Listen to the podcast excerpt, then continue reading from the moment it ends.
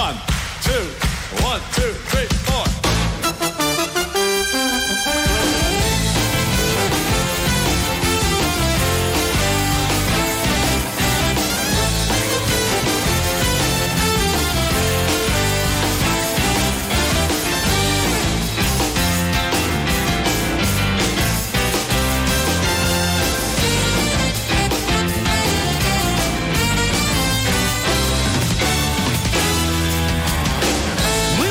señoras y señores. Son las 12 y 20 minutos. Sean ustedes bienvenidos, bienvenidas a Más de Uno Sevilla. Es martes 6 de febrero. Ojo, porque tenemos por delante una jornada muy complicada por las incidencias en el tráfico que están provocando las movilizaciones más o menos espontáneas de agricultores que han sacado los tractores a la calle en varios puntos de la provincia.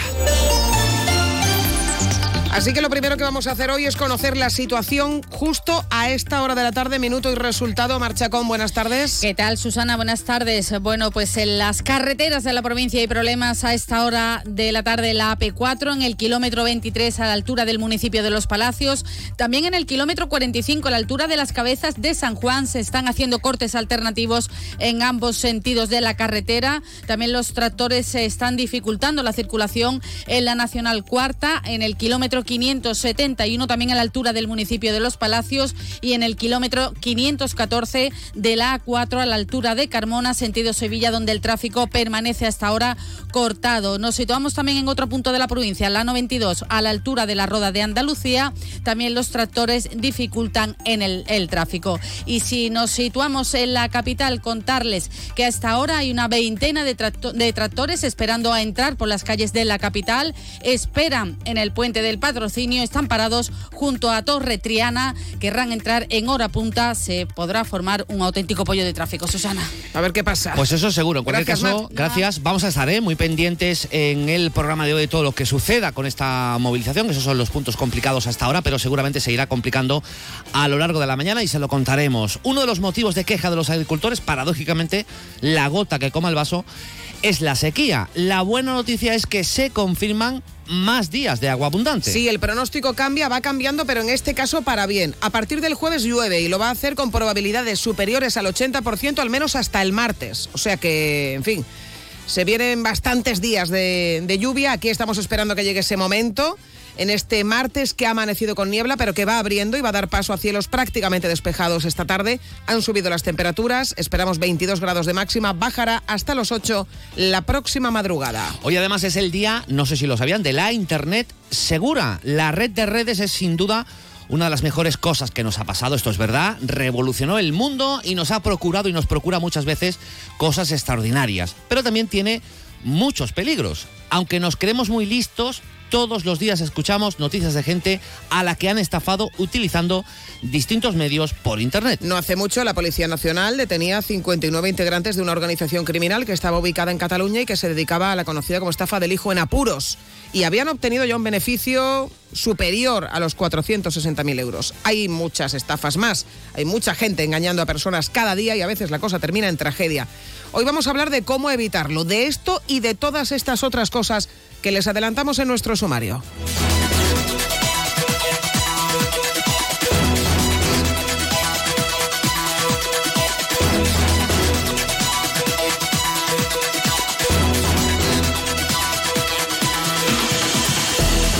Jugador del Betis, William Carballo, declara por un presunto delito de agresión sexual. Ha sido denunciado por una mujer y ha prestado declaración durante 20 minutos ante el juez. Ha dicho que las relaciones fueron consentidas y ha quedado en libertad sin cargos y de hecho esta mañana ha entrenado con normalidad. Duro informe del Consejo Económico y Social en contra de la ordenanza de veladores. La mayoría de los que forman parte de este organismo han mostrado su rechazo a un documento que dicen genera inseguridad jurídica y más desregulación. Además aseguran que no es con el derecho al descanso de los vecinos. Piden al ayuntamiento que dé marcha atrás y explique el porqué de la modificación de esta ordenanza.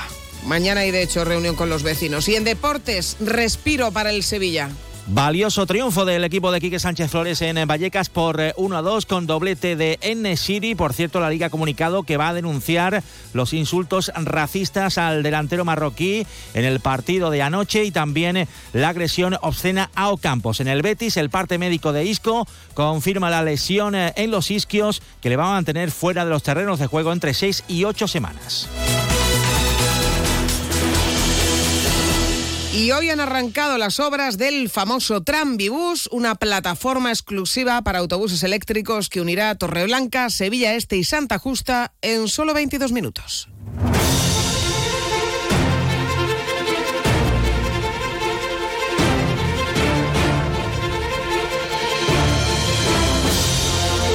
De momento las obras han arrancado en dos puntos simultáneamente, uno en la estación de Santa Justa hacia el Palacio de Congresos, otro en la avenida de Pedro Mingo, en Torreblanca, también hacia Fibes. Está previsto además que dentro de unos meses se abra un tercer punto de enlace, el enlace de la S30 con la avenida mm, Alcalde Luis Uruñuela.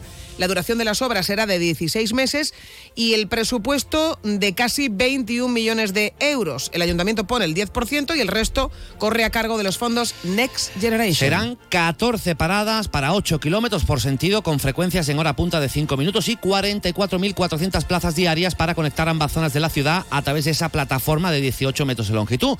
Se reduce no solo el tiempo del recorrido, que es importante, sino las emisiones de gases contaminantes. Los vecinos de Torreblanca celebran que se mejore la conectividad, pero denuncian que la única parada que llega al barrio solo da servicio a una zona nueva y no a la zona más antigua y poblada. Cuando un barrio que está físicamente acotado por una carretera, que es una autovía y por un y por un canal, resulta que además tú lo digamos lo descentralizas y todos los servicios, todas las cosas, curiosamente se van a la parte donde está más cercana a la nueva construcción del, de ese gran barrio que se está creando, que es en Hacienda Rosario. En fin, por, por, por poner un ejemplo, es como si yo digo que voy a llevar el, el metro a, a la Macarena y la cabecera termina en al lado del tanatorio. Para los vecinos de Sevilla Este tampoco soluciona el problema de raíz, ese que el humor sevillano sitúa a esta zona de Sevilla más cerca de la capital de la mezquita. Córdoba Oeste. ¿no? Efectivamente, Isabel López es miembro de la ejecutiva del sector 12.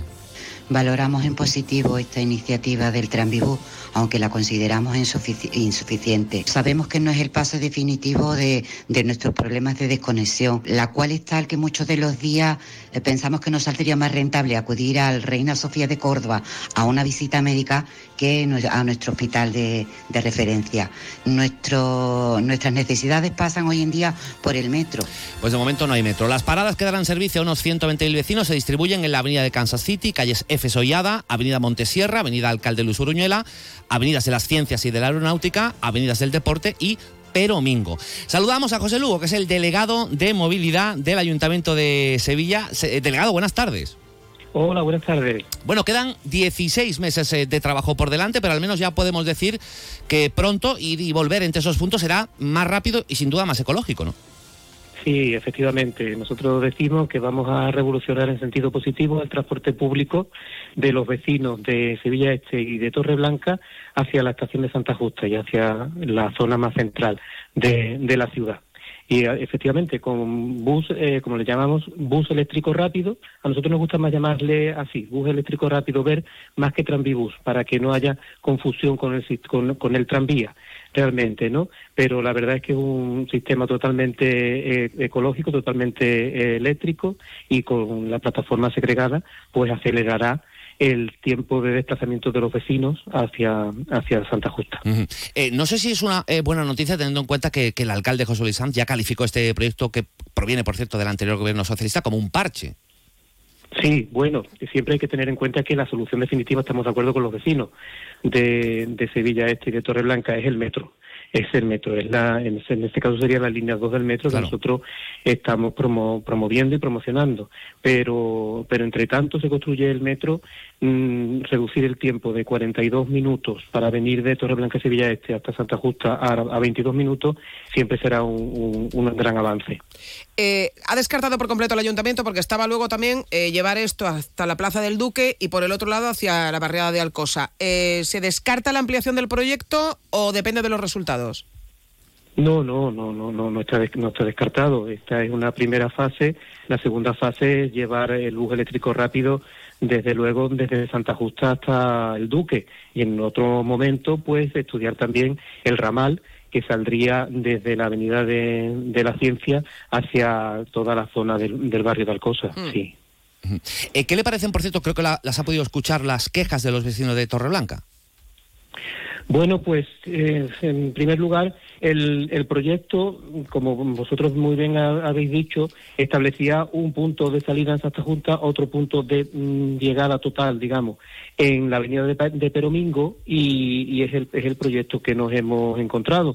Hay que pensar también que eh, se trata de, mm, con, esta, con esta medida, de acercar a todos los vecinos de, mm, del entorno ya más adelante, desde luego, si no, nos plantearemos extender el, recorrido para que pueda entrar en, hasta el final de, de Torreblanca. Bueno, pues de momento, insistimos, se ha puesto, se han iniciado hoy las obras, quedan 16 meses por delante, pero dentro de ese plazo, esos 120 vecinos podrán hacer ese recorrido en 22 minutos e igual no tener que ir al Hospital Reina Sofía de Córdoba claro, a hacerse una... Sería importante. no, no, hay que acercarse a este, eso desde luego. Sin duda que sí, si no, pues ya ponemos una parada también del aeropuerto. José Lugo, delegado de movilidad del Ayuntamiento de Sevilla. Delegado, gracias, un saludo. Gracias a ustedes, muchas gracias. Buenas tardes sería este, Torreblanca, en fin, todos esos barrios que están evidentemente muy desconectados y que se tarda una barbaridad en, llegar. Y es cierto que te paras a pensar lo que puedes tardar eh, en, llegar de, de, Sevilla Este al centro y dices, tú es que llego antes a Huelva. ¿Huelva? a veces, que es una hora de trayecto. ¿Tú vas en autobús? Yo creo que es un poco exagerado. ¿En autobús? Yo creo que es un poco exagerado decir que llegas antes a Huelva, un poquito, no tanto a Córdoba. Pues creo que estás llamando exagerado al actual alcalde, que se montó en el 27 y creo que tardó hora y media cuando estaba en campaña electoral. Pero yo me refiero cuando ya eh, estén hechos los tramibús. No, hombre. 22 minutos, eso es nada. ¿Qué hacemos nosotros en 22 minutos? Nada. Miguel Cala está en el control técnico de sonido de este programa. Les recuerdo, hoy es el Día de la Internet Segura y vamos a hablar de ello enseguida.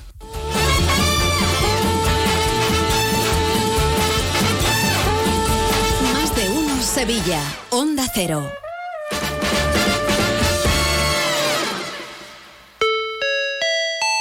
Supermercados Más es ahorro. Hasta el 29 de febrero, el kilo de filetes de pollo a solo 5,95 euros. Además, este mes celebramos el mes de Andalucía regalando una cesta de productos 100% andaluces cada día y más sorpresas.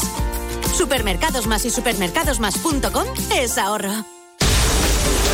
Que existen unas ayudas para rehabilitar tu vivienda, pero nunca te queda claro si puedes optar a ellas. ¿Sabes que el Colegio de Arquitectos de Sevilla tiene una oficina de rehabilitación para ayudarte en todo ese proceso? Dos lunes al mes en más de uno Sevilla. Los arquitectos en la onda te cuentan todo lo que necesitas saber. También puedes visitarlos en la Plaza Cristo de Burgos, llamar o pedir cita en el 955 051 200. Rehabilita tu vivienda, la arquitectura a tu servicio. No esperes a septiembre. Comienza a estudiar en febrero y titula antes. Matricúlate a distancia en el Instituto Superior de FP Universae. Abierta convocatoria de matrícula para más de 50 titulaciones de FP. Entra en universae.com y contáctanos por teléfono o WhatsApp. Universae, change your way. ¿Tienes sobrepeso, un Michelin rebelde, celulitis o unos kilos de más? LM Tu Silueta, el único centro donde pierdes hasta un kilo en cada sesión. Certificado ante notario. Como lo oyes, pierdes hasta un kilo en cada visita, sin cirugía ni técnicas invasivas. LM Tu Silueta. Llama ya al 954 72 9409 y dile adiós a esos kilos que te sobran. LM Tu Silueta. Visítanos en tu centro de Sevilla, Dos Hermanas, Mairena del Aljarafe o Córdoba. Para estar al día de toda la información deportiva sevillana, síguenos de lunes a viernes en Noticias de Sevilla 8 y 20 de la mañana con Grupo Avisa. Concesionario oficial Volkswagen, Audi, Seat y Skoda. Vamos, un poco más. Ya casi estamos conseguido.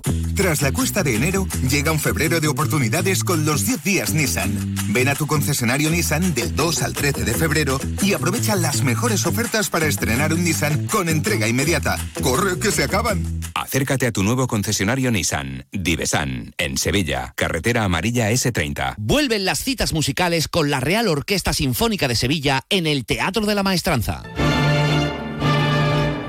Los días 15 y 16 de febrero, Beethoven y Bartók estarán presentes a través del joven y virtuoso violinista Sergei Togadin y de la batuta de Mar Sustro. Conoce todo el programa, compra tus entradas en rosevilla.es y disfruta de la experiencia de la música en directo con la Ros.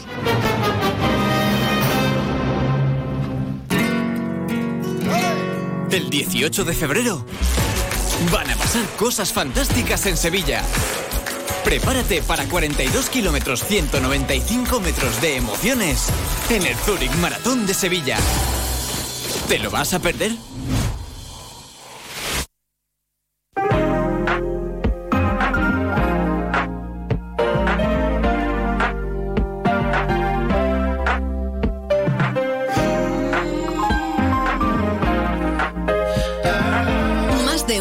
Sevilla. Chema García y Susana Valdés. Onda Cero. Son las 12 y 36 minutos de la mañana. Bueno, se extienden de tal manera que probablemente todos conozcamos a alguien que ha recibido uno de esos famosos mensajes del hilo en, eh, del hijo en apuros que pide al padre o a la madre que le envíe dinero por Bizum a otro número de teléfono. Seguramente usted, que nos está escuchando, también ha recibido ese mensaje. Por más que estemos advertidos de que es una estafa, al final muchos caemos. Este tipo de delitos son cada vez más sofisticados y ahora ya incluso se clonan teléfonos para que no dudes de que quien te pide la pasta es alguien de confianza Claro, que está porque en tu agenda no de es un. contactos. Tú dices, ah, es que me están por otro teléfono, pues entonces yo voy a llamar al número y entonces ya así. No, no, es que ahora resulta que es que es el, el teléfono de tu hijo el que te está pidiendo el dinero. Bueno, y esto es tan solo un tipo de estafa. Desde aquellos correos electrónicos de un nigeriano que decía que era rico y que necesitaba sacar el dinero del país y que entonces te lo iba a alegar todo y tú solamente tenías que pagar unos pequeños gastos Claro, y te para los trámites y ya te sí. quedabas con Sí, toda la, sigue- la herencia. se sigue mandando, Se sigue ¿eh? mandando la carta del nigeriano. Sí. Es que es una cosa tremenda. Mucha gente también cayó y se han ido sucediendo además los métodos para engañar y desplumar a gente. Esto es eh, a lo que dé la imaginación. Recientemente hemos visto también cómo eh, esto puede acabar en tragedia. Tres asesinatos, ni más ni menos. Algo que empezó con unas mujeres que creyeron tener una relación sentimental con sendos marines estadounidenses, a los que les dieron todo el dinero que tenían, todo lo que le pedían y mucho más. Tuvieron que pedir un préstamo para seguir cultivando ese falso amor y de ahí a la muerte hubo solo un paso. 954 50 23 93. Y uno lo escucha o lo ve y cree que esto solo le pasa a los demás, pero no, no es así. Ninguno está libre de caer en un engaño que circula por la red. Hoy, que es el día de la Internet segura, se incide precisamente en eso, en la ciberseguridad, en el uso responsable y precavido que tenemos que hacer de la red y especialmente si hablamos de los menores de edad. Según un informe de UNICEF, el porcentaje de adolescentes que podría estar haciendo un uso problemático de Internet y redes sociales se eleva en España, ojo, al 33%. Un 44% sabe lo que es la dark web, la Internet profunda, y casi el 5% ha accedido alguna vez. O sea, la dark web, para la gente que no lo sepa, es eh, efectivamente una internet. eh, o sea, es como una especie de canal oculto en el que desde luego ahí no se encuentra nada bueno. O sea, toda la perversión y toda la basura y toda la asquerosidad está en la dark web. Y ¿Es todos los dark web o deep web? Dark, dark, web. La dark. Bueno, casi el 60% de los adolescentes españoles han aceptado alguna vez a un desconocido en una red social. Estaría en torno al 10% los que han recibido una, proposi- una proposición sexual por parte de un adulto en Internet y el 35% ha entrado en páginas de contenido pornográfico. De hecho, el gobierno español ha anunciado la creación de un comité de expertos y también que van a tomar medidas para proteger a los menores en Internet.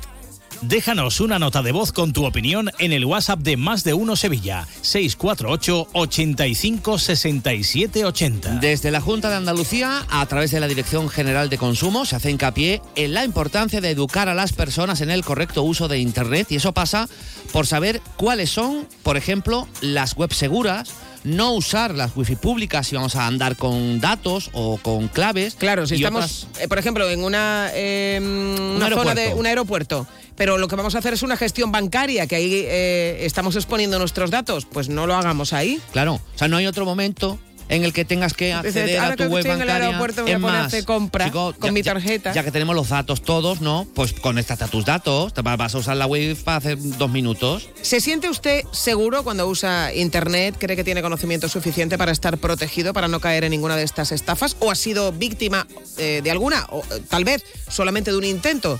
¿A quién no le ha llegado? Me ha llegado hasta a mí, yo ahí no dudo, porque como eh, no, tengo hijos, no puedo tener un hijo en apuros. Pero eh, he visto otra gente que en ese momento no ha caído y ha respondido. Luego eh, se ha percatado del error, pero de entrada uno a lo mejor contesta y a- igual ya es tarde. Déjanos tu mensaje en nuestro Twitter arroba más de uno Sevilla.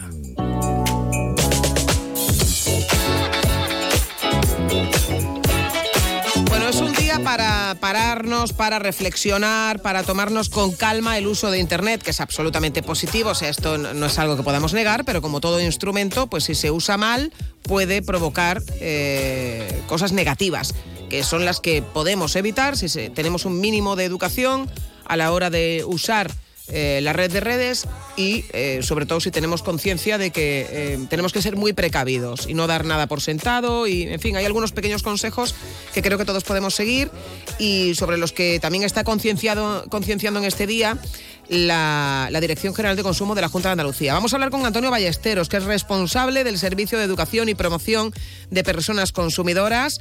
Señor Ballesteros, ¿qué tal? Muy buenas tardes.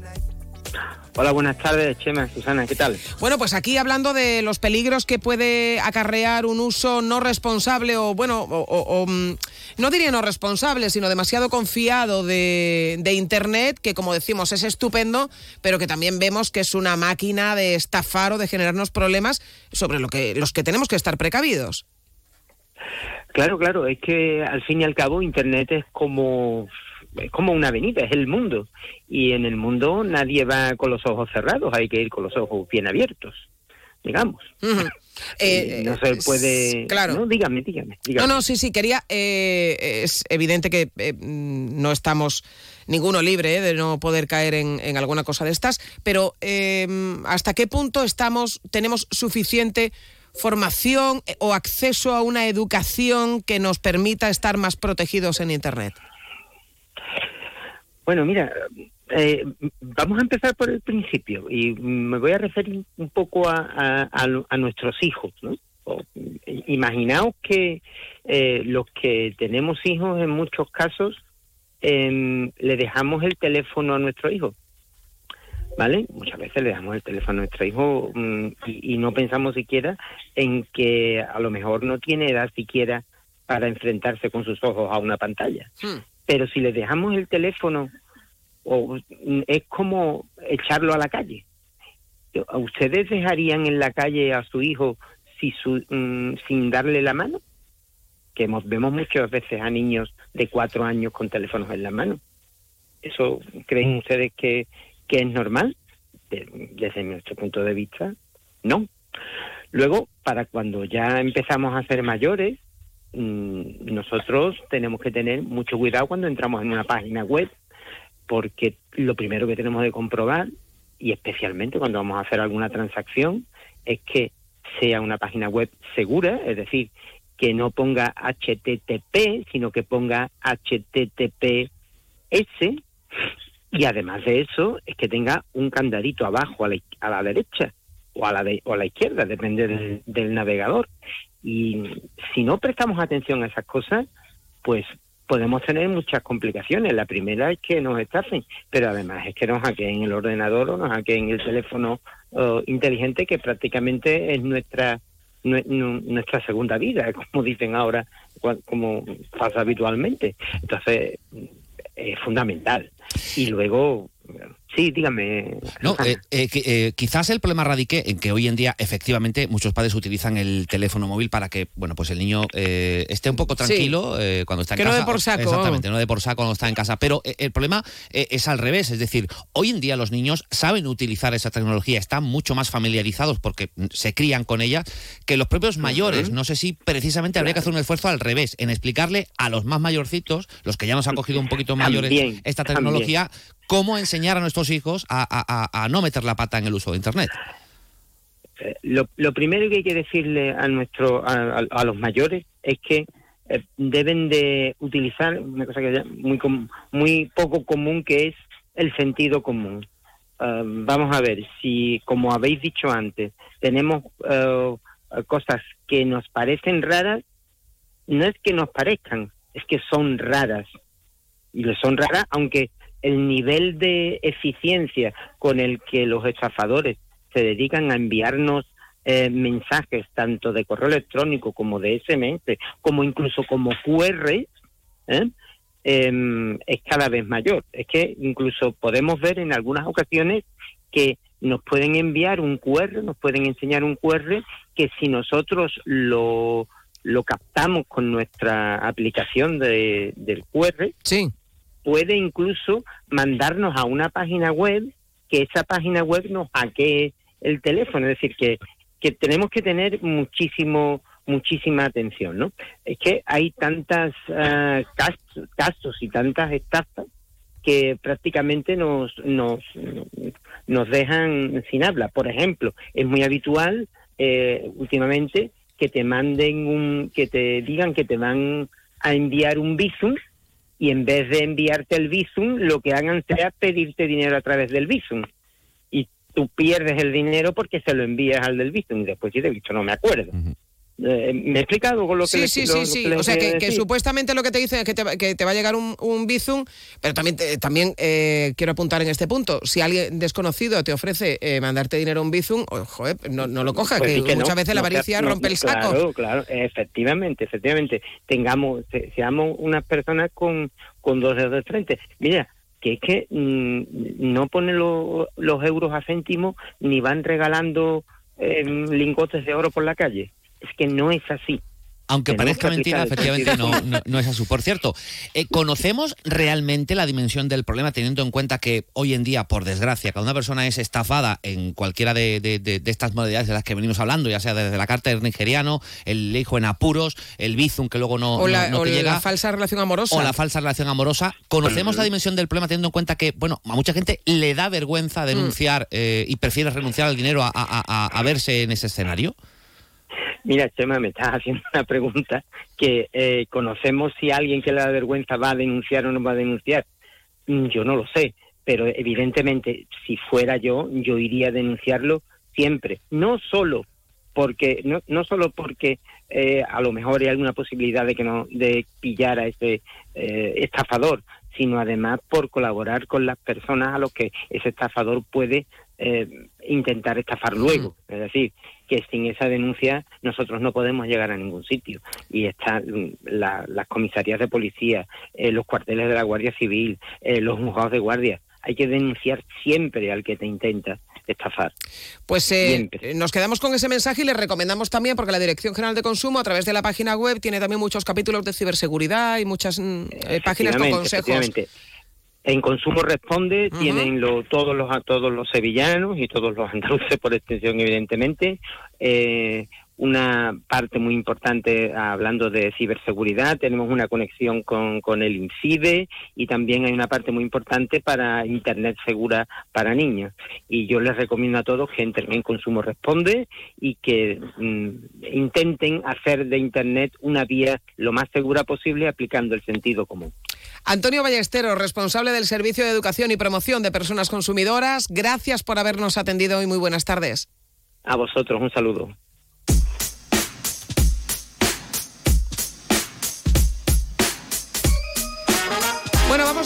Mensajes que nos están enviando nuestros oyentes. Arrancamos por Twitter. Allí nos dice Colores, si usas el teléfono para pagar en un supermercado, estás dando no solamente la entidad bancaria con la que trabajas, aportas todos los datos que contiene el teléfono y como nadie se lee la letra pequeña, pues la intimidad brilla por su ausencia en Internet. Y nos eh, adjunta también una eh, viñeta sobre el despiece del individuo común de la clase media, que es también muy entretenida. Aquí nos dice también Lolo, aquí los malos llevan ventaja a los buenos porque es su trabajo, su manera de ganarse la vida y piensan 24/7 en ello, mientras que el resto solo estamos a verlas venir y que no nos toque. El tecnobicho se ha hecho lo suficientemente grande para que ya no podamos controlarlo. Y estoy esperando, dice Lolo, a que la mismísima Scarlett Johansson me escriba pidiéndome Ay, 3.000 sí. euros porque está en apuros. Sí, sí, es que no sé si lo recuerdan, pero hubo una señora que le dio de todo un falso Brad Pitt. Que Sí, señor. pensaba realmente que eh, Brad Pitt se había enamorado de ella. Pues eso O es sea, quererse, ¿no? A sí mismo. Decir, oye, pues sí, pues sí, pues sí, es, pues es normal. Me ha visto Brad y se ha fijado en mí. Por cierto que Lolo quiere trasladar también su apoyo a agricultores y ganaderos y transportistas en esta jornada. Dicho queda para Belum. Los intentos de estafa están a la orden del día. Raro es el que no recibe un WhatsApp con una foto de una niña monísima de un prefijo de Nigeria, el Congo o Singapur. Y por correo ya ni te cuento. Hace un rato acabo de ganar un Samsung S24 mientras pelaba papas para comer. Felicidades. Enhorabuena. Y Cisco dice, al principio de moverme por el mundo online y redes sociales me entraban contactos de modelos, sobre todo rusas. Ahora, uno que ha dado, eh, ahora, eh, ojo, eh, antes igual él se lo creía, pero dice que ahora que uno que, que ya le ha dado la vuelta al jamón como Susana, en Telegram me entran viudas enfermas con herencias. Decadencia absoluta. Ya en email, cuidadín con avisos de bancos. Sí, exacto. O sea, es que hay que tener de verdad eh, una precaución absoluta y, y, mm, creo que todos tenemos la sensación de que a nosotros no nos pasa. Y además recientemente, por ejemplo, una persona lo he puesto eh, ella misma en las redes sociales, con lo que además porque le, le interesaba eh, difundir esta esto que le había sucedido. Clara Grima, que es una eh, matemática divulgadora fantástica de la Universidad de Sevilla, eh, denunciaba en redes sociales que había sido víctima de una estafa porque desde el teléfono de su hermana le había llegado, el, pásame de forma natural, oye, pasa- tengo que hacer un test total, pásame un Bizum, y lo había hecho y luego no era la hermana. Pero es que una cosa ya es que lo mandes a otro teléfono y otra es al teléfono de una persona que, que tú conoces. Es que es, es, es todo. Hombre, seguramente se pone eh, todo eh, el mensaje sí te llega como el que como que llega desde el mensaje de tu hermana, pero cuando eh, envías el Bizum lo envías a un teléfono que no Claro. En cualquier caso, no a ver, sé. basta con primero estar informados de cuáles son las técnicas para, para que uno, bueno, pues eh, identifique que eso puede ser una estafa, estar un poco atentos y luego no pasa nada por hacer una llamada de comprobación. Oye, ¿estás bien? ¿Te ha pasado esto? Sí, me has pedido esto, sí, pues te lo envío. Es una pena que tengamos que estar comprobando también ese tipo de situaciones, pero mucho mejor eh, luego lamentarnos haber perdido el dinero o, o- o de, de que se te quede la cara como gilipollas. Es que muchas veces eh, yo tengo la sensación de que nos hemos olvidado de que llamar por teléfono es una opción.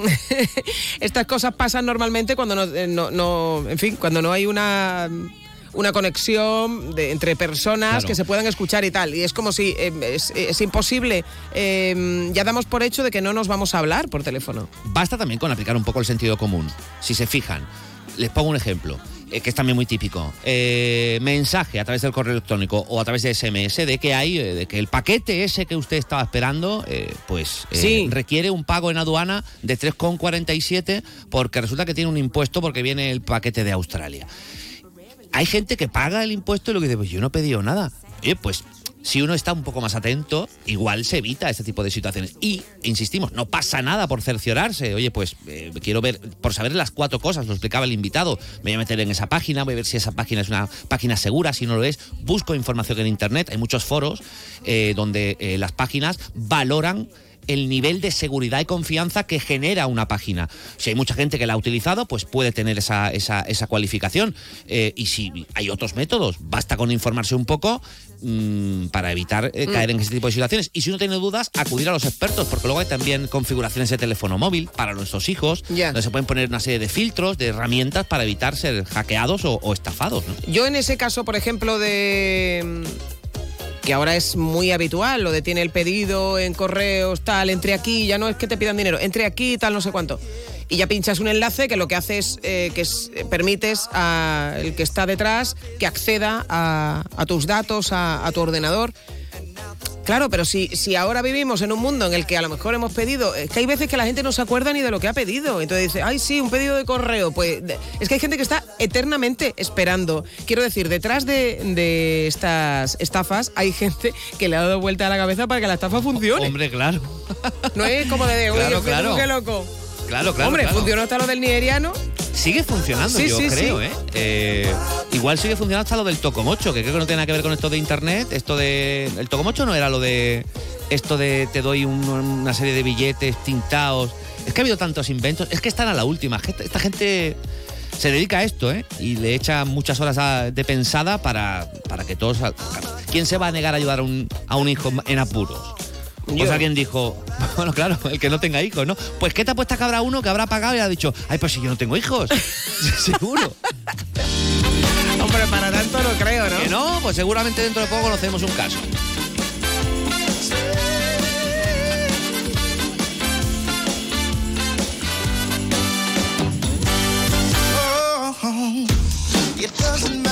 Buenas tardes.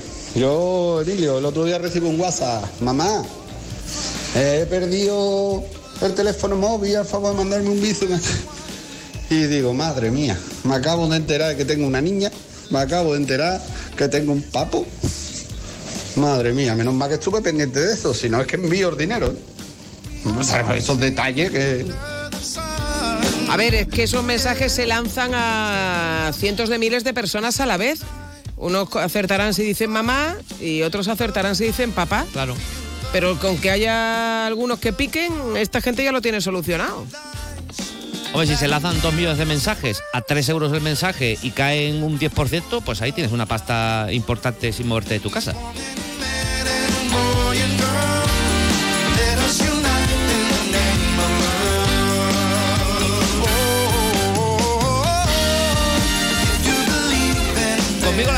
Ya en el último mes dos veces. Uno, una publicidad supuesta en una revista de un señor que además me llama y me, me manda incluso un supuesto documento muy malamente hecho, que esa es otra, ¿eh? A veces basta con mirar un poco los detalles. Porque esta gente tampoco es que se lo quiera currar demasiado en muchas ocasiones. Te mandan lo primero que pueden y Sí. como tú dices, si llaman a 4.000 y caen 4, pues ya tienes ahí un, un dinero extra. Lo han intentado así, con el típico mensaje de tienes una notificación, que ahora con los certificados digitales son muy comunes. Lo que hacen es que tú entras en un enlace que te- eh, se supone que te redirige a la página donde tienes que poner tu certificado digital, pero lo que hacen es robarte ese certificado digital. Basta con mirar si la página redirigida es la auténtica o no. Pero claro, hay que fijarse en los detalles para, para evitar caer. Abran un poco los ojos, que hay mucho, con perdón, cabrón suelto. Mucho cuidado.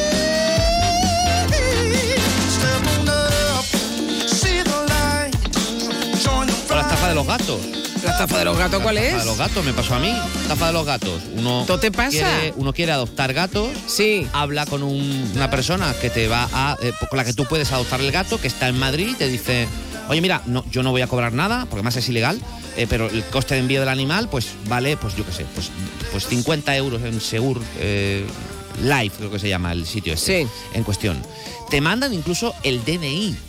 Está pensado, te mandan el Ah, vale, de esta sí, supuesta- de esta supuesta persona para que tú confíes en este tema. Tú haces el- la transferencia o el bizum correspondiente y ellos te mandan un supuesto número de seguimiento que al día siguiente tú puedas traquear para saber por dónde viene el paquete. El DNI es de otra persona, el número de seguimiento no existe y cuando quieres reclamar ya has perdido el dinero. Claro, eh, parece una chorrada, pero mm, ¿cómo te aseguras tú de que eso es verdad o no es verdad? Pues desconfiando.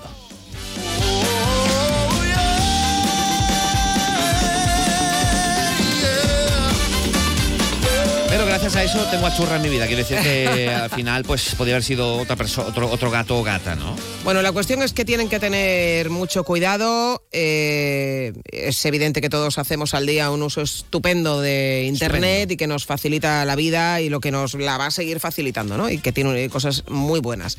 Pero vamos, que no se crean que Brad Pitt le ha echado el ojo. Oye, eso es quererse uno mismo, no ¿eh? es el marine.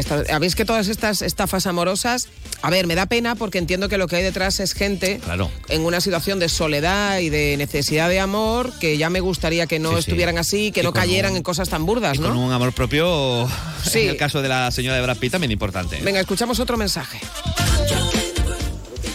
Hola, buenas tardes, Susana Chema. Soy Pepe del Betty, aquí desde la biblioteca. Eh, que resulta que a mí me da sobre todo mucho miedo de las personas mayores que tienen su móvil y claro, es básico porque con ellos contactamos y claro, el problema es que abusen de ellos y si a veces eh, sacan información y, hacen creíble algunas cosas. Eh, pero bueno, lo importante es decir eso, que voy a consultarlo con alguien y punto. Hasta luego. Bueno, estamos llegando a la una de la tarde, noticias de España y del mundo. Hoy ya saben que está todo el país pendiente de esas tractoradas, esas movilizaciones de agricultores y ganaderos que se están produciendo por prácticamente toda España.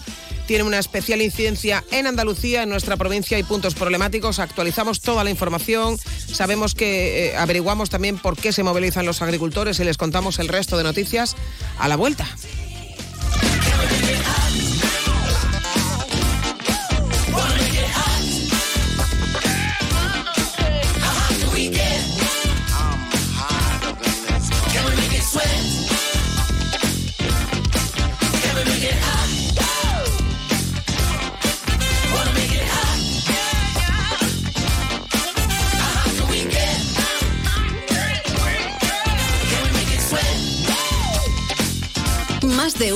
Sevilla. Chema García y Susana Valdés.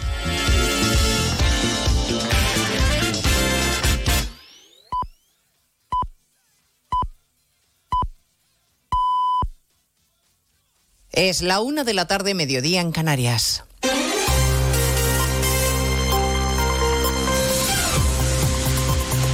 Noticias en Onda Cero.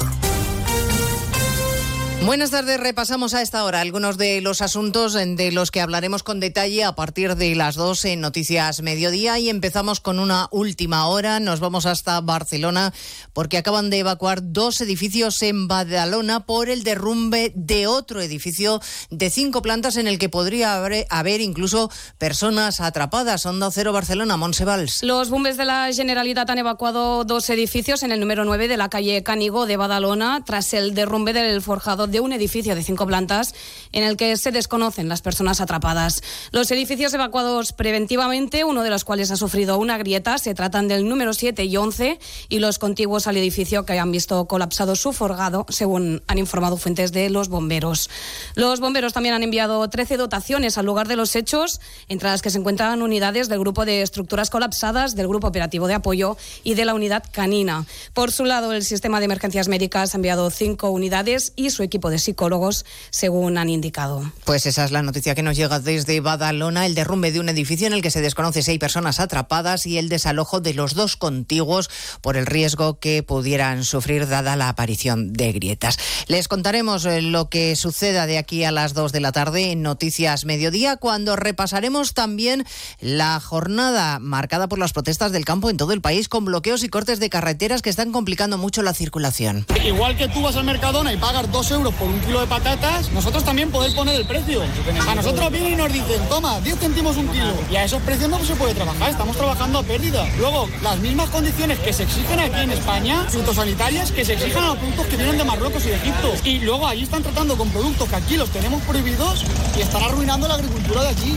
Desde primera hora el tráfico se resiente, así que vamos a hacer repaso rápido de dónde están los problemas ahora mismo. Dirección General de Tráfico, Patricia Arriaga, buenas tardes. ¿Qué tal? Buenas tardes. Pues jornada muy complicada por las movilizaciones agrícolas a esta hora de la red viaria principal. Lo que son autovías y autopistas permanecen cortadas varias carreteras. En Tarragona en la AP2 a la altura de Montblanc, también en Segovia en la 1 en Cerezo de Arriba, Ávila en la AP6 en Adanero y en Castilla de la Mancha en varios puntos. En Ciudad Real en la A4 y A43 en Manzanares, en Toledo en varios tramos de la A5, A42 en Illescas y la autovía de los Viñedos, la CM42, también en Guadalajara, en la A2 a su paso por Torrija. Y en Andalucía lo más complicado está en la A4 en varios tramos, tanto en Sevilla, Carmona y las Cabezas de San Juan, Jaén en la Carolina y en Cádiz en Jerez de la Frontera, también en varios tramos de la A92 en Granada y Sevilla. Y en Extremadura continúa cortada en Badajoz la A66 a la altura de Almendralejo y en Murcia la A30 en Baños y Mendigo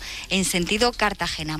Bueno, visto el panorama de las protestas en toda Europa, la presidenta de la Comisión von der Leyen ha decidido rectificar, retira la ley de pesticidas que obligaba a utilizar un 50% menos de estos productos. Esa era una de las reivindicaciones del sector al que ahora von der Leyen pide escuchar. Los agricultores trabajan duros día a día para producir la comida de calidad que comemos. Por eso merecen nuestro aprecio, gracias y respeto. Nuestros agricultores merecen ser escuchados. Otro de los problemas que también abordaremos a las 2 de la tarde para el campo es la sequía. Hoy la ministra Teresa Rivera ha, vuelto, ha, abierto la puerta a enviar agua en barcos, no solo a Cataluña, también a Andalucía, si hiciera falta. Estamos a la espera de que finalice el Consejo de Ministros y de a conocer la valoración del Gobierno sobre la propuesta del presidente ahora que quiere modificar la ley de enjuiciamiento criminal, cuando ya saben que hace solo unos meses le reprochaba al Partido Popular los intentos por acortar los plazos alegando que favorecía la impunidad.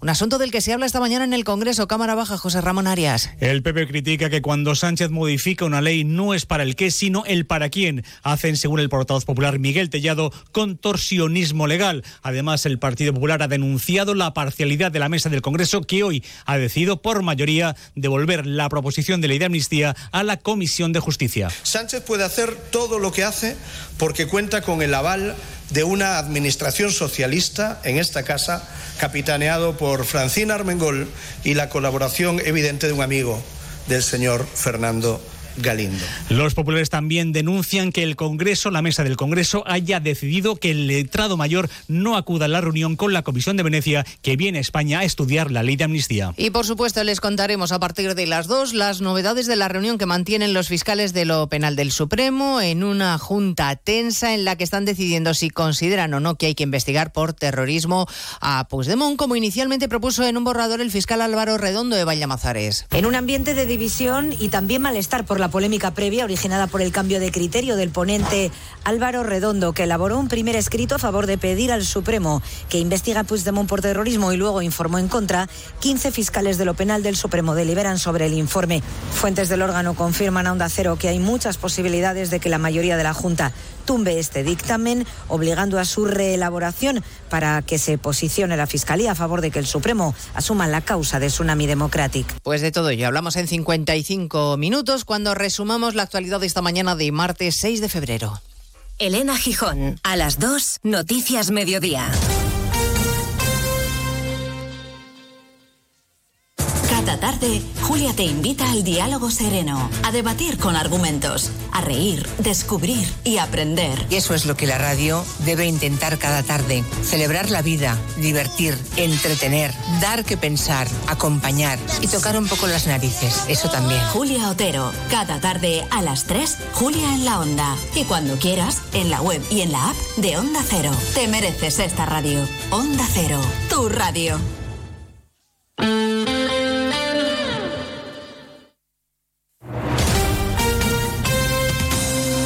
Andalucía, Onda Cero.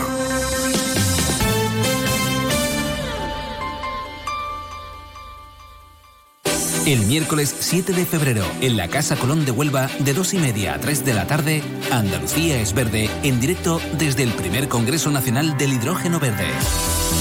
Daremos a conocer todo lo que este combustible llamado a revolucionar la industria supondrá para nuestra comunidad y para Huelva, sede de este ambicioso proyecto. Andalucía es verde. Susana Valdés. Este próximo miércoles 7 de febrero, a partir de las 2 y media de la tarde, desde Huelva y para toda Andalucía. Andalucía es verde. Te mereces esta radio. Onda Cero, tu radio. Sobre todo, Onda Cero Andalucía. En Onda Cero, Noticias de Andalucía. Jaime Castilla. Buenas tardes, hacemos hasta ahora un repaso de la actualidad de Andalucía de este martes 6 de febrero, día en el que los agricultores y ganaderos andaluces han sacado sus tractores a las carreteras para protestar por el exceso de burocracia, las normas medioambientales europeas, los altos costes de producción o la competencia de terceros países. Vamos a hacer ahora un recorrido de la comunidad para conocer el estado de los cortes que causan las protestas en diversos puntos. En Málaga mantienen cortados desde primera hora de la mañana los accesos al puerto. Onda Cero Málaga, José Manuel Velasco. En Málaga, desde esta madrugada, unos 200 agricultores están concentrados ante los accesos al puerto de Málaga, bloqueando así las instalaciones portuarias. Por este motivo, la policía local se ha visto obligada a cortar desde primera hora el tráfico en el eje litoral con el consiguiente caos circulatorio. En Granada, los cortes tienen lugar en el acceso a la capital por el tramo de Armilla y también en la carretera A92 a la altura de Huetor-Tájar, Onda Cero Granada. Nada de gracia. Sí, justo estamos en la rotonda de Armilla que da acceso a Granada ciudad, uno de los puntos donde se ha concentrado parte de esta tractorada independiente. Aquí hay aparcados cerca de una veintena de tractores que interrumpen la entrada a la capital granadina. Un centenar de agricultores paran el tráfico en la misma autovía llevando a cabo microcortes. Esta es la forma de actuar pacíficamente. Paralizan el tráfico durante 10-15 minutos y luego este se vuelve a activar. En Cádiz los manifestantes han cortado de forma intermitente la carretera AP4 que une con Sevilla en los dos sentidos en diferentes puntos. Onda Cero Cádiz, Jaime Álvarez. Sí, y a esta hora están retenidos eh, la tractorada que venía desde Conil en la Cádiz 33 a la entrada de Cádiz provocando un monumental atasco. La policía local está en este punto y en Jerez, como decías, está cortada ahora entre la A4 y la Nacional 349 que está afectando la entrada al aeropuerto de Jerez. Menos incidencias en Córdoba, donde sin embargo una larga fila de tractores ha entrado ya en la ciudad, donde Cero Córdoba, María Luisa Hurtado. La cabeza de la tractorada se encuentra a estas horas en el recinto del Arenal, donde esperan al resto de manifestantes para leer un manifiesto con los motivos de su movilización. Entre el sur y el norte de la provincia han invadido las carreteras cordobesas unos 1.500 agricultores y ganaderos con sus respectivos tractores que han provocado retenciones y cortes en algunos puntos de la Nacional Cuarta o la A4. Hasta Huelva también han llegado un centenar de vehículos que tampoco dejan por ahora ninguna incidencia reseñable. Onda Cero Huelva, Rafael López. Sin incidencias más allá de las retenciones que está provocando en el tráfico y están llegando prácticamente a la ciudad de Huelva tras partir desde Campo de Tejada en Escacena y haber pasado por diferentes localidades como La Palma del Condado, Niebla o San Juan del Puerto, donde han ido incorporándose poco a poco más agricultores. En unos momentos está previsto que lleguen a la Plaza del Punto, donde le recibirá un representante de la Diputación Provincial de Huelva. Seguimos ahora con el repaso de la actualidad del resto de provincias y lo hacemos por Almería. En Almería, agricultores de la zona norte de municipios como Chiribel, María o Vélez Rubio se encuentran ahora mismo parados, bloqueados en Cullar cuando iban camino de Baza. Eso sí, en el caso de la provincia de Almería nos han producido especiales retenciones en incidencias en la red viaria. En Ceuta, la entrada de menores inmigrantes por mar no cesa. La ciudad autónoma tutela un total de 185 jóvenes y de ellos se espera que 53 sean trasladados a otras comunidades autónomas para descongestionar los recursos habilitados. En Jaén la situación más complicada se ha producido en la A4 en la Carolina con el corte en ambos sentidos de la marcha. En la A32 en la comarca de la Sierra de Segura, la A401 en Huelma y la Nacional 432 en Alcalá Real. También se han producido cortes intermitentes de tráfico en la A316 a la altura de la capital. Y en Sevilla el futbolista del Betis, William Carballo, ha negado ante el juez la agresión sexual de la que ha sido acusado por una joven. Dice que mantuvieron relaciones pero consentidas dos veces, una en Sevilla y otra en Ibiza. Más noticias de Andalucía a las 2 menos 10 aquí en Onda Cero. Onda Cero.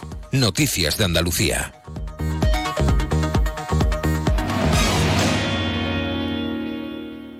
¿Pero qué estás haciendo, alma de cántaro?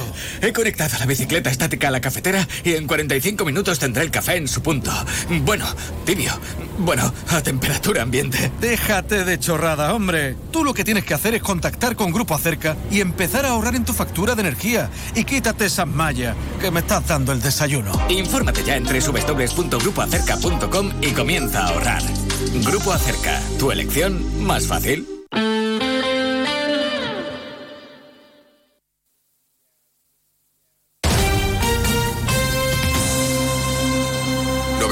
95.9.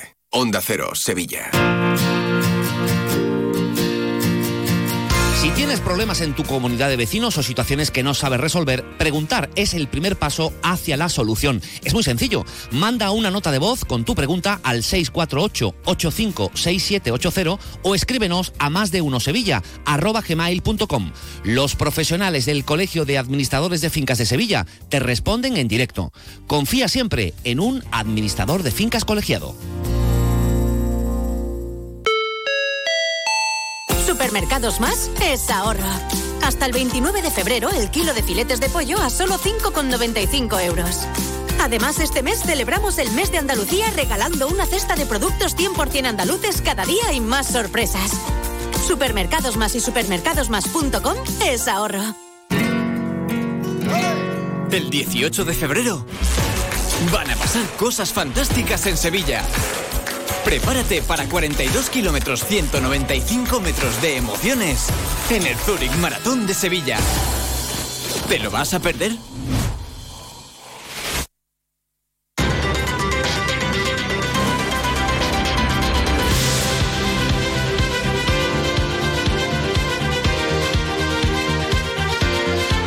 Más de uno Sevilla.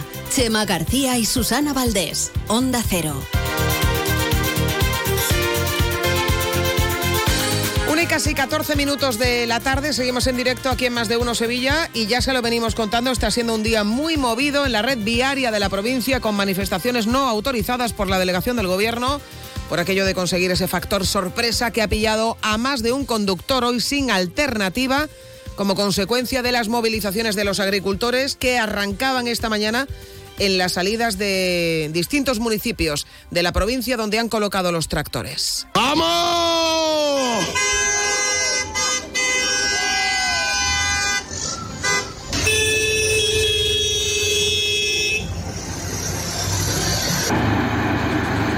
Bueno, sin duda sonidos de esta jornada muy complicada en cuanto al tráfico. Vamos a comenzar actualizando los puntos más conflictivos a esta hora en la provincia. Marchacón, de nuevo, buenas tardes. ¿Qué tal, Susana? Buenas tardes. Pues hacemos, eh, lo hacemos actualizando, como bien dices, eh, la situación del tráfico en las principales carreteras de la provincia.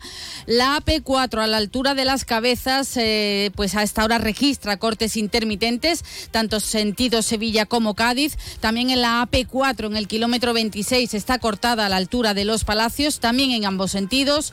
Cortada también en la circulación en la Nacional Cuarta con cortes en Mar Ibáñez, eh, afectada la A4 a la altura de Carmona y Écija con cortes también puntuales, en esta ocasión sentido Córdoba. Y atención porque la A376, la carretera de Utrera, también registra a esta hora de la tarde tráfico intenso, tráfico muy lento a causa de estos manifestantes que, como decimos, están circulando sentido Utrera. Susana. Bueno, pues eh, hay también una veintena de tractores en las proximidades del puente del patrocinio y hay preocupación por si van a hacer algo que coincida con eh, la hora punta de la salida de los trabajos y esto puede ser también un, un follón grande en la capital. Ahí está nuestro compañero Pedro González. Pedro, ¿qué tal? Buenas tardes, ¿cómo está la cosa? Buenas tardes, Susana. Pues mira, la situación ahora mismo es tranquila. Vaya, alrededor de esos 25 vehículos, de los cuales 14 pues son eh, tractores, están aquí detenidos entre el puente del Patrocinio y entre el puente del Cachorro, dirección Plaza, Plaza de Armas. Me decían por aquí que preveían que viniese más gente, pero bueno, que, que lo único que ellos buscan es hacerse notar. De hecho, el tráfico está fluyendo sin ninguna complicación y la bueno la Policía Nacional les corta el paso hacia el puente del Cachorro y tienen rodeado el, el perímetro por el momento. Bueno, pues esa es la situación. Ahí- Gracias, Pedro. La situación a esta hora de la tarde en las proximidades del puente del Cachorro, del puente del Patrocinio. Eh, parece que no tienen intención de cortar el tráfico, que sería un lío gordo en la, en la capital, pero estaremos muy atentos eh, a lo que a lo que allí ocurra. Estaría bien que se pusieran en la salida de los colegios, esos puntos los que Sí, los padres sí. aparcan en segunda y tercera fila y luego un tractor, ¿no? Esperemos que no. El caso es que son las primeras tractoradas por esta crisis del campo agravada por la situación de la sequía. Protestas organizadas a través de grupos en redes sociales están circulando hoy por las carreteras para denunciar las políticas agrarias y medioambientales que se aplican tanto en España como en Europa, pero sobre todo su queja es que tal y como están los precios y los costes de producción no pueden mantener la agricultura como su modo de vida. Y es que aseguran, Susana, que hay años que no les dan ni para cubrir los gastos en las explotaciones agrícolas. Cada vez pagan más por el gasoil, por los productos sanitarios, también por los fertilizantes utilizan para el campo y reciben cada vez menos dinero por sus cultivos. Señalan la diferencia que hay entre los precios que reciben el agricultor, como decimos, por su producto y el precio de la venta en grandes eh, superficies, en grandes almacenes. También Palomero es uno de estos agricultores, está hoy a pie de carretera a la altura del municipio de Las Cabezas y nos explica la situación desesperada que viven en el campo que les ha obligado a cortar carreteras. pero ha un momento que ya no todo lo que trabaja uno no se ve, beneficiado en nada, al contrario, nos cuesta el dinero salir a trabajar. Entonces, pues hemos decidido por, por nosotros mismos organizarnos y hacer las reivindicaciones igual que se está haciendo en toda Europa. Que lo que trabajamos, lo que producimos, no, no, no, no llegamos a ningún lado, porque es que los consumos, los insumos están muy caros y entonces eh, no se gana para pagar las cosas de, que tenemos, las inversiones que tenemos hechas en el campo. Bueno, pues que no les sale a cuenta trabajar en el campo. Una tractorada prevista para toda la jornada de hoy. No saben a qué hora exacta van a levantar esta concentración, así que ya saben, infórmense antes de salir por carretera. La delegación del gobierno no tiene más información de la que recibe de tráfico y también de los cuerpos de seguridad del Estado. Es difícil conocer las intenciones exactas de este colectivo. Tampoco lo tienen claro ellos, los convocantes. Pues nada, hasta que digan la gente, vámonos. Eh, yo esperemos todos los días, vamos. Yo creo que esto se va a estar cortado todo el día, vamos. Vamos, esta- no- esto no se lo esperaba nadie, tanta gente, la verdad. Pues todo el mundo va a reivindicar sus cosas, ¿sabes? Bueno, pues a reivindicar sus protestas, sus eh, necesidades, unos agricultores que se desvinculan de las organizaciones agrarias porque aseguran que no se sienten representados por ellas. Han emprendido esta lucha al margen de Asaja, de COAG y de UPA. Avisan de que esto no termina aquí, que es solo el inicio de un amplio calendario de movilizaciones. Así lo confirma otro agricultor, Rogelio Sánchez. se acabó de la gente que supuestamente tenían que defendernos, nosotros vamos a escoger a los que nos defiendan y cuando digan de salir, vamos a salir, pero no pueden estar en nómina del gobierno de turno. El resto de cosas como plan hidrológico, como que las leyes europeas que nos están acosando a normativas, burocracias que nos hacen más débiles en la comercialización, eso tiene que desaparecer. Bueno, pues así explicaba los motivos por lo que se han manifestado hoy al margen de las organizaciones agrarias y para amenizar esta larga protesta, esta sevillana del Grupo Alborada. El campo se pinta, se pinta, el. Se pinta, el que su gente siembran colores y otros le quitan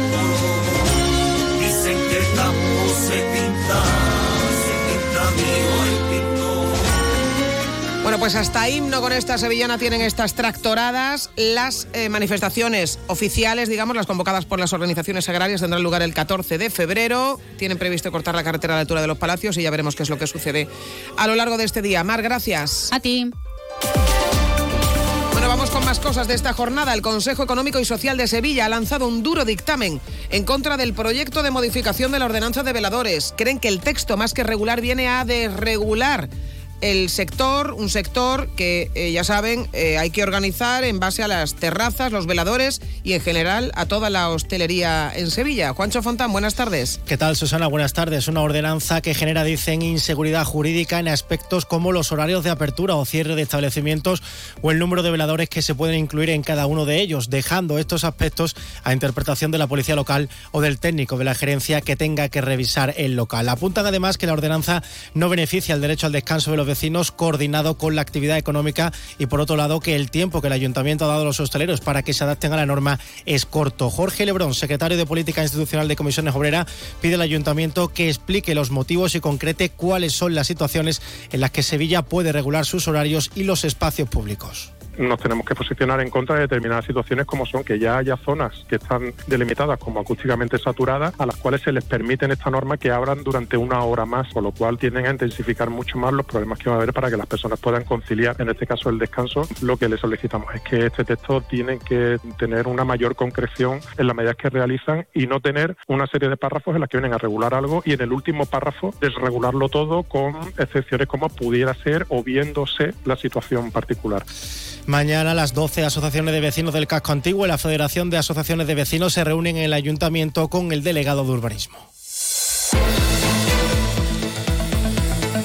Ayer les contábamos que el gobierno municipal había decidido acabar con la recogida neumática de basuras en toda la zona de la zona norte de, de, la ciudad donde estaba implantada por el mal funcionamiento y porque así lo demandaban los vecinos.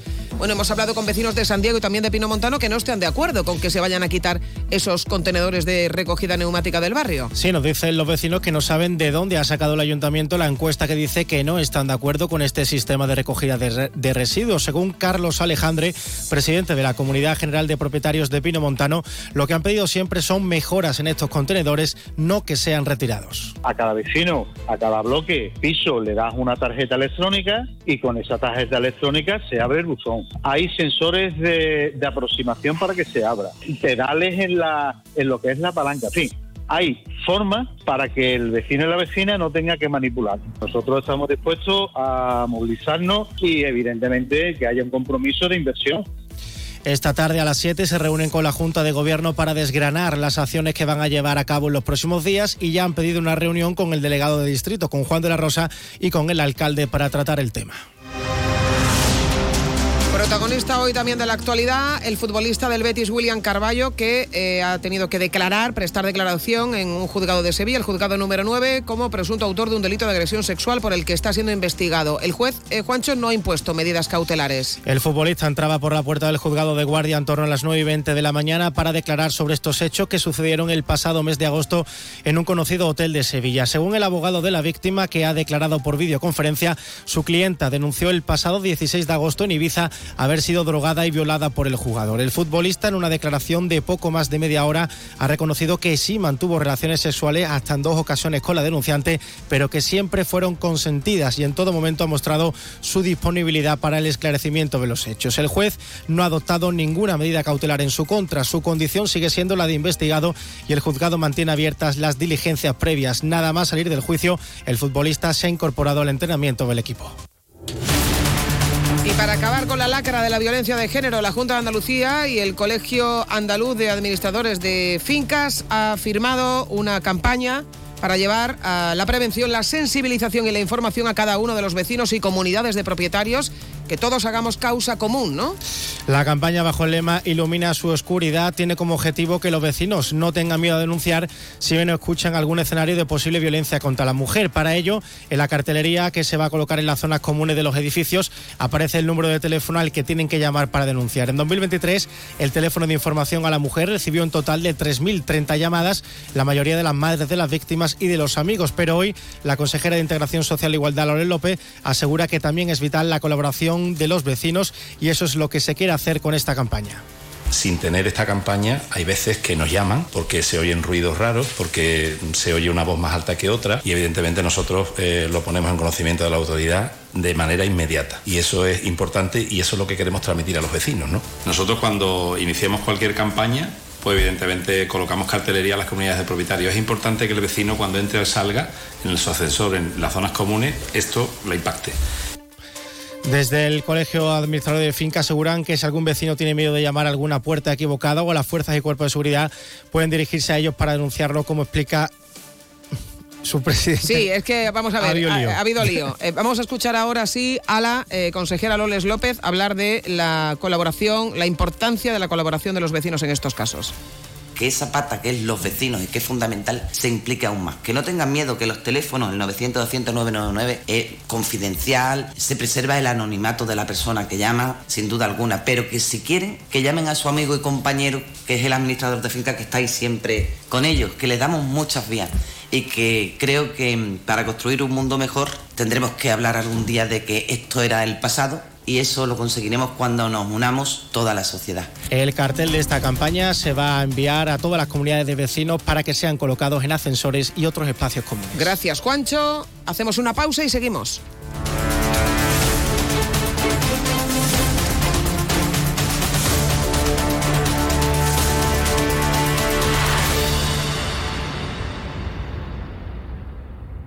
Mano de santo limpia la ropa, mano de santo limpiar salón, mano de santo y en la cocina, en el coche, en el watercloak, mano de santo para el hotel, mano de santo para el taller, mano de santo te cuida, mano de santo te alegra la vida, mano de santo, mano de santo, ponte a bailar y no limpies tanto, mano de santo, mano de santo, ponte a bailar y no limpies tanto. Seguramente el mejor desengrasante del mundo. Pruébalo. Muy buenas. Tenemos la oportunidad de hablar con el doctor Luis Gutiérrez Serantes. Le conoceréis porque ha estado más de 20 años en televisión española.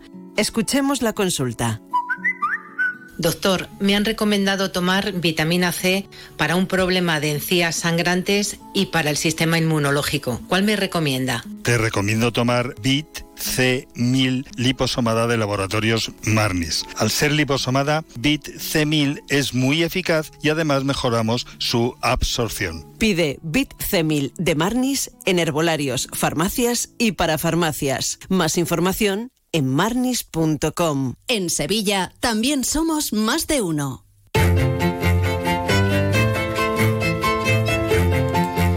10 años, la Universitas Senioribus es uno de los centros educativos de CEUC en Andalucía que impartiendo formación a todos los niveles cierra el ciclo de enseñanza con los más adultos, los mayores de 40 años. Se trata de un programa universitario de enseñanza no reglada donde no se precisa titulación previa para acceder ni se realizan exámenes dirigido a adultos con inquietudes culturales y absolutamente libre y flexible. El alumno puede optar por cursos completos o asignaturas sueltas. Además de las asignaturas y clases presenciales, se ofrece una serie de actividades culturales, conferencias, seminarios, visitas viajes culturales, en fin. El claustro de profesores, por cierto, está compuesto por reconocidos expertos en historia, en arte, en música, en literatura, que acercan la cultura a todos. Saludamos a Enrique Belloso, que es su director. Señor Belloso, buenas tardes. Muy buenas tardes, muy buenas tardes a todos. ¿Qué ofrece CEU a través de, la, de su Universitas Senioribus? Bueno, pues usted lo ha comentado, ¿no? Muy bien, ¿no? Eh, ofrecemos un espacio para que personas de mayores de 40 años puedan disfrutar aprendiendo en un ambiente de familia, en un ambiente de respeto y, y con otras personas que tienen las mismas inquietudes, pues culturales, sociales, personales, ¿no? Seguir aprendiendo es siempre algo beneficioso. ¿Cuál es el feedback que reciben de los alumnos cada año? ¿Perdón? Sí, le decía que seguir aprendiendo a cualquier edad es algo que siempre aporta beneficios, pero que cuál es el feedback que reciben ustedes de los alumnos que pasan por este Bueno. aula todos los años. Sí, realmente, bueno, la fidelidad, ¿no? El, el que año tras año muchos de ellos se vayan manteniendo, vengan otros cercanos, familiares, amigos, en lo que se denomina un poco el boca a boca. Vamos, tenemos ya más de 250 alumnos y, y estamos muy contentos porque eh, lo que vemos es que estas personas se sienten felices de, de aprender y de compartir con otros pues todos estos conocimientos, ¿no? Vamos a hablar de novedades. ¿Cuáles serían las principales en este segundo cuatrimestre? Bueno, pues mire, de novedades muy interesantes, ¿no? Pues temas, por ejemplo, como la ópera, eh, la historia de la música de la ópera, o los conventos sevillanos que se conocen mucho, pero a lo mejor pues no hemos profundizado lo suficiente.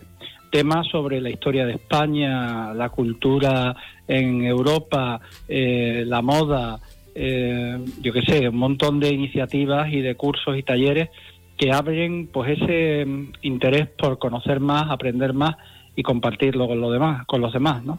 Bueno, han sido más de 800 alumnos los que han pasado ya por las aulas de la Universitas Senioribus. Mm. ¿Qué balance hace de estos 10 años en Sevilla?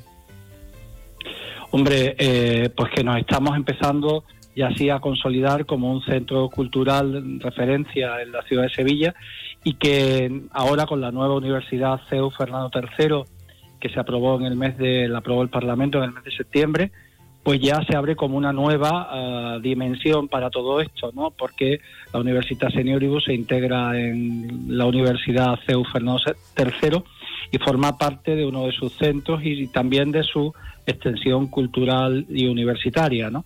Y eso nos va a permitir pues llegar a más personas eh, con más temas y, estar sensibles a aquello que los ciudadanos hoy en este rango de edad, mayores de 40 años, con tiempo para poder seguir aprendiendo, para disfrutar de, de la amistad, del ocio y de la compañía de otras personas, conociendo pues mm, nuevos lugares o, o simplemente conociéndolos de otra forma eh, y, de, y de una forma pues como más plena, ¿no? Yo creo que esto activa a la ciudadanía, activa a, las personas y, las ayuda a sentirse más vivas y a, y ¿por qué no decirlo? También a ofrecer eh, pues su tiempo a los demás. Tenemos una parte social que es muy interesante y que la vamos a ir desarrollando en los próximos años y que también eh, no solo pensar en uno, sino también pensar en, en, lo, en el entorno que tiene y cómo puede ayudar. ¿no? Yo creo que todo esto es muy completo y ayuda a que las personas que entran en la dinámica de, de esta iniciativa pues se sientan parte de lo que son ya, ¿no? De la gran familia del CEU. Bueno, pues eso siempre es una buena noticia y ya saben que el saber nunca ocupa lugar. Enrique Belloso, director de la Universidad Senioribus CEU Andalucía. Muchísimas gracias, un saludo. Un saludo y ya saben dónde nos tienen. Les esperamos.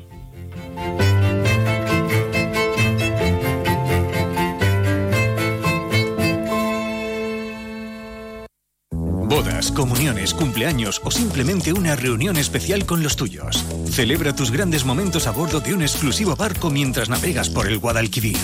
Una experiencia que tus amigos y familiares no olvidarán, por mucho menos de lo que imaginas. Cruceros Torre del Oro. Solicita más información sin compromiso en el 954-561-692 o en crucerosensevilla.com.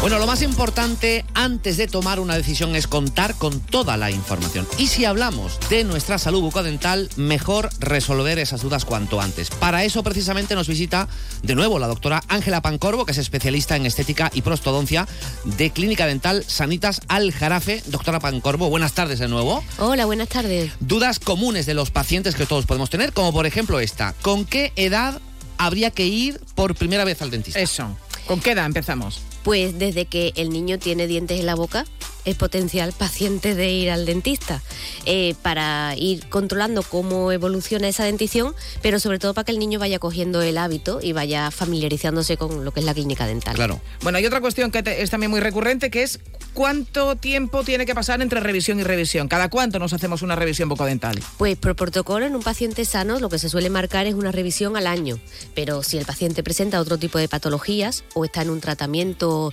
periodontal, por ejemplo, o de ortodoncia, las serán cada menos tiempo. Ujú. Otra cosa importante, porque entiendo que en el término medio estará la virtud y esta duda eh, yo creo que es bastante común y es cuántas veces debemos al día cepillarnos los dientes. Entiendo que ni demasiado ni nada en el término medio. ¿Cuánto más Bueno, o menos? Demasiado nunca, nunca existe en el cepillado dental, pero también es cierto que hay que hacerlo con sentido común. Lo- por protocolo normalmente marcamos tres veces al día, pero tenemos que saber que el cepillado más importante es el de antes de irnos a dormir. Ese es el más importante Ese del es día. el más importante y además dedicarle el tiempo necesario para que cuando nos vayamos a la cama los dientes estén perfectamente limpios y no queden restos en boca. Ese es el, el- el más importante y el que más cuesta. Efectivamente, ¿no? el, que más flojera. pereza da. de- "Joder, no me tengo que poner la mano de- con el sueño que tengo. Bueno, ¿la higiene bucodental siempre es recomendable? Bueno, la higiene bucodental es un tratamiento médico, un Mm. tratamiento que el dentista recomienda cuando hace falta. Por eso normalmente una vez al año hacemos la revisión y normalmente una vez al año interesa hacer ese tratamiento para remover aquella placa bacteriana que en el cepillado diario no somos Mm. capaces de eliminar. ¿Y hasta qué edad nos eh, podemos someter a un tratamiento de ortodoncia? ¿Hay una edad límite en la que diga ya no o eso existe? No, eh, la ortodoncia, que es la, la disciplina que se encarga de alinear los dientes, la podemos utilizar en pacientes de cualquier edad. Es diferente lo que podemos sacar en un niño, en un adolescente o en un adulto, pero Mm. los dientes los podemos mover actualmente a cualquier edad. Bueno, y para terminar con esta ronda de preguntas frecuentes, ¿los implantes dentales son para toda la vida?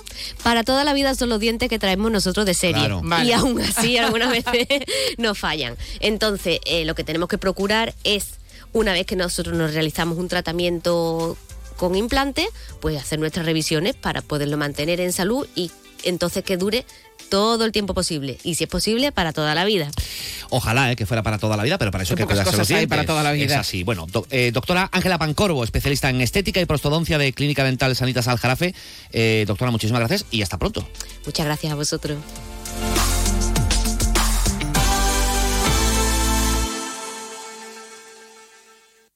Y ahora, de la mano de Nimo Grupo y sus concesionarios Toyota Nimo Gordillo y Lexus Sevilla, vamos con la información deportiva. Pues vamos con la información deportiva. Carlos Hidalgo, José Manuel Jiménez, compañeros, buenas tardes. Buenas. ¿Qué tal? Hay varios nombres Buenas propios tardes. de la jornada, no sé por cuál queréis Diez eh, mil empezar. millones de Hay cosas. Queremos- plancha deportiva, extradeportiva y de todo tipo. Queremos hablar de fútbol. ¿eh? Lo que pasa es que está, bueno, que si la lesión de Isco, que si el dedito en el culo a Ocampos, que si eh, está siendo investigado William Carballo por un presunto delito sexual y ha ido esta mañana a declarar que ahora comentaremos, él ha eh, emitido un comunicado, eh, eh, se ha marchado del juzgado después de declarar sin ningún tipo de problema y se ha ido a entrenar. Bueno, pues todo eso, pero también fútbol. Y es que el Sevilla consiguió una importantísima victoria en el día de ayer. No es un triunfo cualquiera. Tal y como están las cosas, el Sevilla con este triunfo sube dos puestos en la tabla, se separa tres puntos del descenso, se pone decimoquinto, rompe una racha sin ganar en liga de casi dos meses y eh, la gran noticia de que la sociedad en Nesiri Isaac Romero funciona muy bien. Ayer gran partido de Isaac, aunque no marcara, y el regreso con doblete del marroquí. Yo el partido lo resumiría con una sencilla frase. Nilan salva goles, Nesiri marca goles. Y con esto el Sevilla gana. Después podremos analizar con detenimiento eh, cómo está el centro del campo del Sevilla, si falta fútbol, que es verdad, pero bueno, es que el Sevilla ayer tenía que ganar. Sufrió mucho, es verdad, pero hay que saber sufrir. En la situación en la que está el Sevilla, yo creo que lo único, lo más importante es mirar el resultado final. Y ahí ponía 1-2. Y la victoria de ayer es muy importante porque ahora Jiménez le viene un calendario al Sevilla durísimo y no se sabe cuántos puntos va a sacar contra Atlético de Madrid, eh, eh, Valencia en Mestalla, Real Madrid en el Bernabéu y Real Sociedad. Sí, era clave, lógicamente, conseguir puntuar y sobre todo después de los resultados que se habían dado el fin de semana y como tú dices, con eh, lo que viene. Eh, está claro, ¿no? Tener eh, a Enesiri es una garantía. ahí tiene sus muchos detractores, pero es un a los cuales no entiendo que sigue acumulando goles y que es fundamental. Y si además se le suma un jugador como Isa Romero, que desde el principio, desde su subida al primer equipo, está rindiendo, bueno, pues esa conexión le esperemos, ¿no? Le, puede dar mucho al Sevilla y casi, casi más importancia le, daría a lo de Nilan, que al menos es un portero que, ofrece más seguridad, eh, que para y que, bueno, pues ya con eso dista bastante de lo que estaba ofreciendo Dimitrovic. Ahora, lo que hay entre Dimitrovic, perdón, eh, Nilan y Enesiri, pues... Eh, de momento muy mejorable. Digno de estudio. Pero la victoria de ayer eh, importantísima. Vamos a ver si esto sirve para que el Sevilla eh, se convierta ya en una máquina de no perder, ¿no? Porque, claro, eh, viendo el calendario y viendo lo que estaba haciendo hasta el momento, porque el Rayo Vallecano no es nada del otro mundo, ya advertíamos que, bueno, si, si el Sevilla podía ganar un partido, tenía que ser el de, el de Vallecas. así que también hay que ir eh, pasito a paso y, echar la pelota al suelo. Exacto. Eh, porque efectivamente todavía queda muchísimo. Vamos a escuchar a Quique Sánchez Flores hablando de lo que tuvo que sufrir el Sevilla ayer para ganar. Sí, muy contento fue el resultado. Yo diría que yo jamás he venido aquí a Vallecas eh, y no he sufrido un resultado. O sea, aquí se viene a sufrir. Aprietan, centrifugan, van a una rapidez y una velocidad importante. Ellos han tenido momentos de dominio, te diría que casi todos los momentos de dominio, pero nosotros nos hemos sentido relativamente cómodos corriendo los espacios. Nosotros sabíamos que nuestros delanteros eran más fuertes o más rápidos que sus defensas, sabemos que en cada campo abierto íbamos a tener más opciones que cualquier otra y sabemos que con el balón al pie íbamos a tener dificultades porque aprietan mucho en campo contrario. Es un equipo que sigue apretando mucho en campo contrario. Por lo tanto, hicimos el partido que tenemos que hacer, de mucho deseo, de mucho sacrificio, de mucho punto honor, de mucha atención. Estamos felices sobre todo por el resultado porque eso a ellos les cambia, les cambia todo. Bueno, pues les cambia todo, les da mucha moral y lógicamente pues eh, ver que el Sevilla tiene arriba eh, dos delanteros que eh, no habían jugado nunca juntos y que ayer se entienden a la perfección como Isa Romero y Enesiri pues es una grandísima noticia. Enesiri además no solo marca goles, es lo que trabaja en defensa. La cantidad de balones que saca de cabeza a balón parado en córner en Nesiri eh, lo sacan pocos futbolistas del, Sevilla. Y lo que corre Seisa Romero, ayer no marcó, pero asistió. Eh, lo que corre y lo que presiona no es ni medio normal. Con lo cual, eh, pues miel sobre hojuelas. Hablaba de su, de su nueva dupla de delanteros, Quique Sánchez Flores.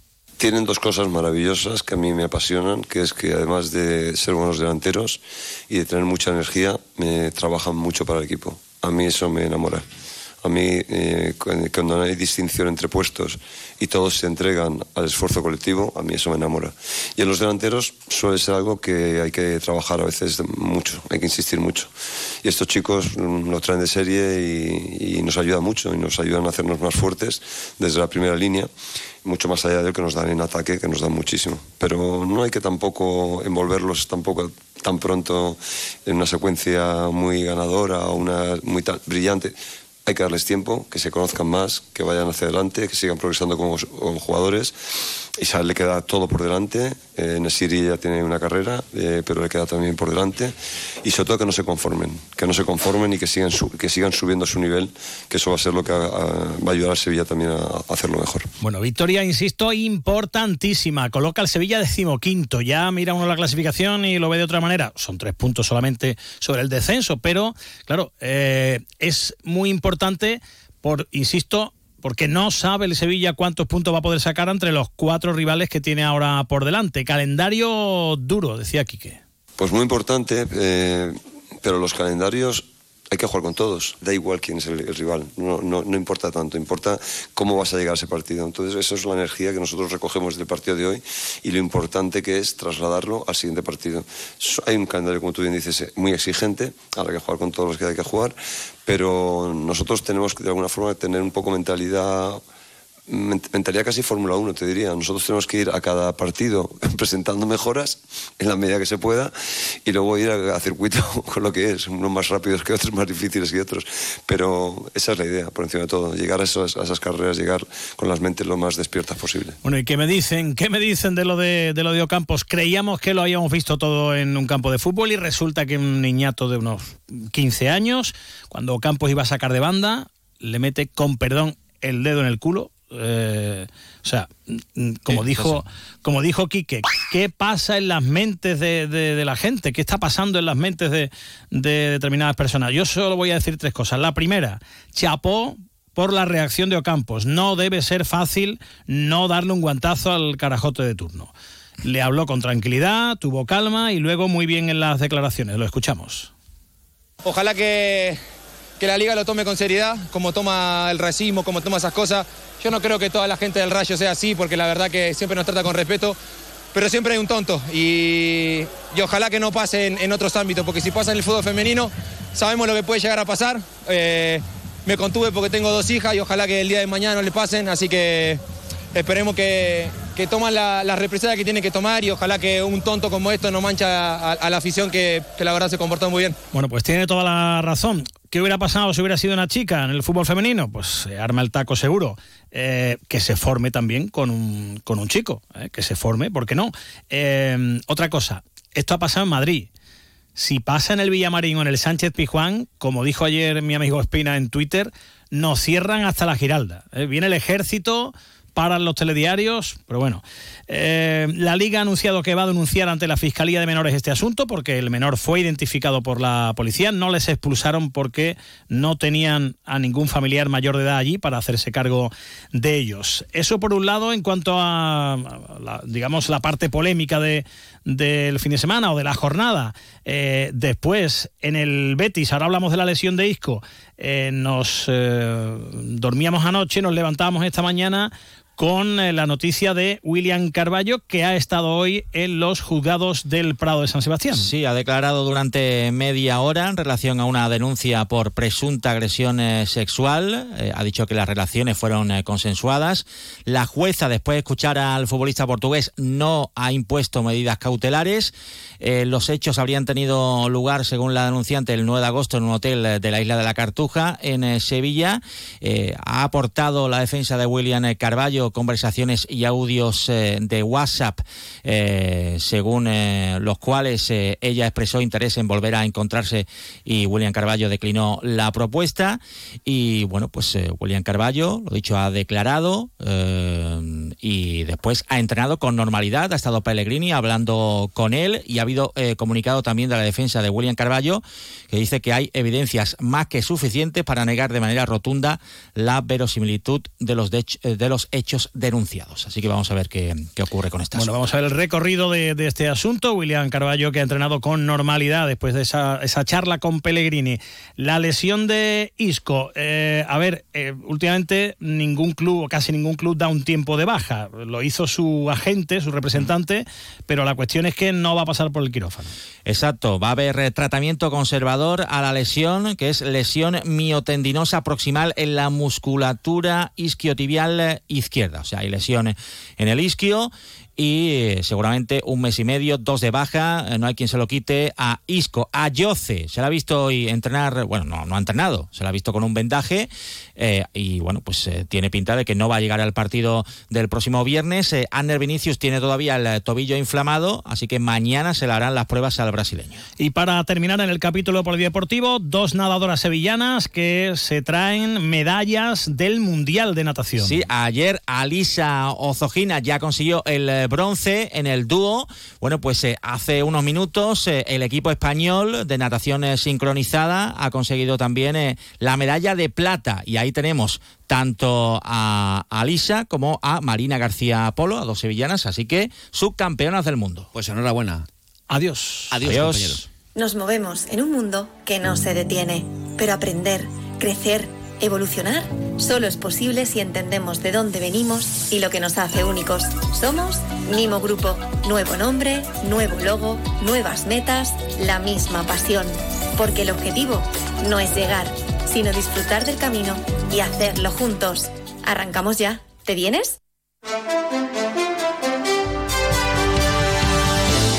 Señores, nos tenemos que marchar, no sin antes aconsejarles encarecidamente que se queden en la sintonía de Onda Cero, porque a continuación Jaime Castilla les va a contar la situación de las manifestaciones de tractores que hay por toda la comunidad, evidentemente, para evitar que ustedes se metan en un atasco, que es lo que eh, se puede uno eh, meter si no sabe exactamente por dónde coger. Les vamos a dar la última hora de esto y de otros muchos temas de actualidad. Eso sí, mañana, a partir de las 12 y 20, si son ustedes tan amables, tenemos una nueva cita con este programa, con más de uno Sevilla. Sean felices, disfruten, cuidadito con el coche. Hasta mañana. Adiós.